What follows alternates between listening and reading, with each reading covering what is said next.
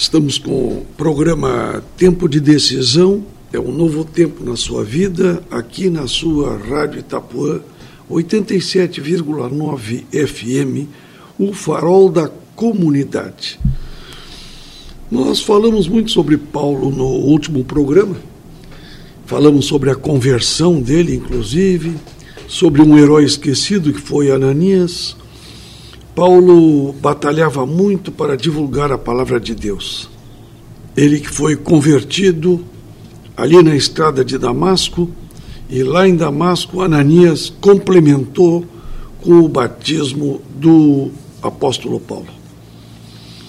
Paulo então empreendeu diversas viagens, e numa de suas viagens, ele encontrou uma moça que estava tomada por um espírito mau.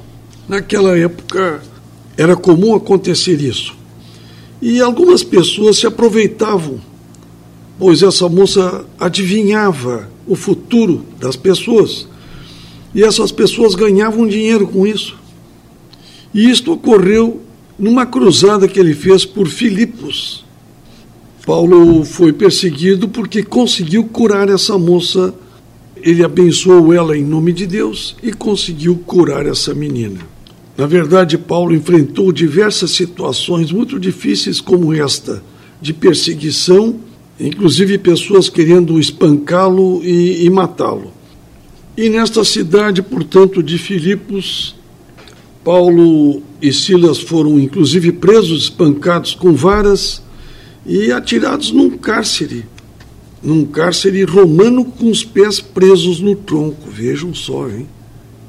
Há ocasiões, queridos, em nossa vida, em que essas coisas significam que você se acha de fato no núcleo do seu plano, do plano divino.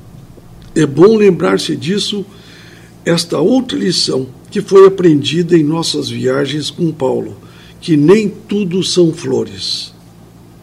Eles estavam presos ali em Filipos e as coisas estavam muito sombrias.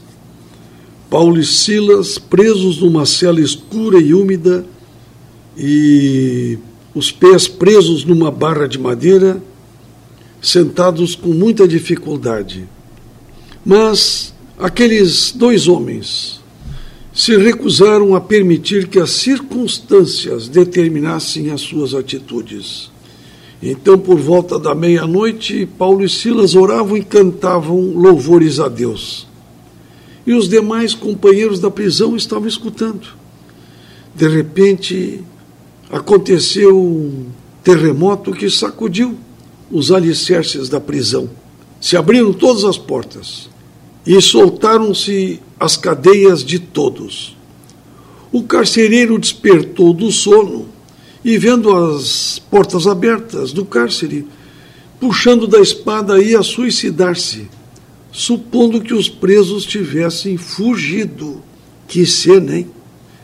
Antes que o carcereiro tivesse tempo de matar-se, pois ele sabia que a morte certo esperava, caso os prisioneiros escapassem. Lucas, que acompanhava Paulo, que fez toda essa narrativa, eu acho que Paulo deixou-se acompanhar por Lucas porque Lucas era médico e as caminhadas de Paulo eram muito longas. Lucas conta que Paulo bradou em alta voz: Não te faças nenhum mal, que todos estamos aqui. O carcereiro, espantado, pediu que fosse acesa uma luz. Ele queria ver aquilo mais de perto. Deve ter ficado surpreso com a cena todos ali sentados, conversando. E ele perguntou então o carcereiro o que deveria ser, o que deveria fazer para ser salvo. O carcereiro perguntou o que deveria fazer para ser salvo. Responderam-lhe então Paulo ali, Silas: crê no Senhor Jesus e serás salvo, tu e a tua casa. E lhe pregaram a palavra de Deus e a todos os de sua casa. Naquela mesma hora da noite, cuidando deles, lavou-lhes os vergões dos açoites. A seguir foi ele batizado e toda a sua família. Então, levando-os para a sua própria casa, colocou a mesa e com toda a sua, sua família, e com toda a sua família, manifestava grande alegria por terem acreditado em Deus. Querido ouvinte, você pode imaginar a fé confiante e contagiosa daqueles homens? Você faria tudo o que eles fizeram com suas costas cobertas de feridas? Quem sabe se nós estivéssemos lá, não teríamos corrido como um desesperado para a porta e ter fugido dali, né? Paulo não fez isso. Ele viajou dirigido pelo Espírito Santo do começo ao fim. Não deu oportunidade ao acaso. O melhor de tudo era que a sua obediência não estava condicionada ao conforto nem ao salário. Seu objetivo era simples e claro: pregar Cristo onde ele não fosse ainda conhecido. Se isso significasse ser algemado e posto num cárcere, sufocado em seu próprio sangue, que assim fosse. Querido ouvinte, quando você viaja como Deus quer, como Paulo, fica sensível às portas que se abrem e em paz com aquelas que se fecham. Mais tarde, Paulo apelou a Roma, depois de descobrir que haviam torturado cidadãos romanos, os magistrados em serviço o liberaram. A equipe de missionários esqueceu a ofensa e seguiu em frente, aguardando um novo episódio do poder e presença do Senhor. Que homens surpreendentes, queridos ouvintes que homens que tinham uma força de vontade, um foco na sua vida e não se afastavam dos seus objetivos. O experiente fundador de igrejas avançou na companhia fiel de seus colaboradores. Muitos acreditaram, em grande número gregos e de mulheres influentes. Eles iam sempre em frente. Nós não podemos perder esta oportunidade, querido ouvinte, de dizer que excelente exemplo o deles, digno de ser imitado. Paulo foi, de fato, um grande vencedor.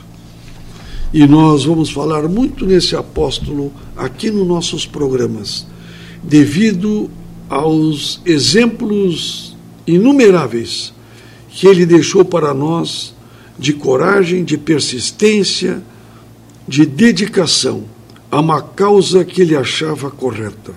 Como é importante isso na nossa vida quando, quando estamos numa atividade. Nós termos foco, atingirmos nossos objetivos e partirmos sempre para frente, dando, além de bons exemplos, também deixando para trás equipes preparadas, prontas, equipes que sempre serão vencedoras. Que Deus ilumine essas pessoas dedicadas, incansáveis, que estão batalhando em meio a tanta adversidade e maus exemplos desta vida. Que Deus o abençoe e guarde. É tempo de decisão, é um novo tempo na sua vida.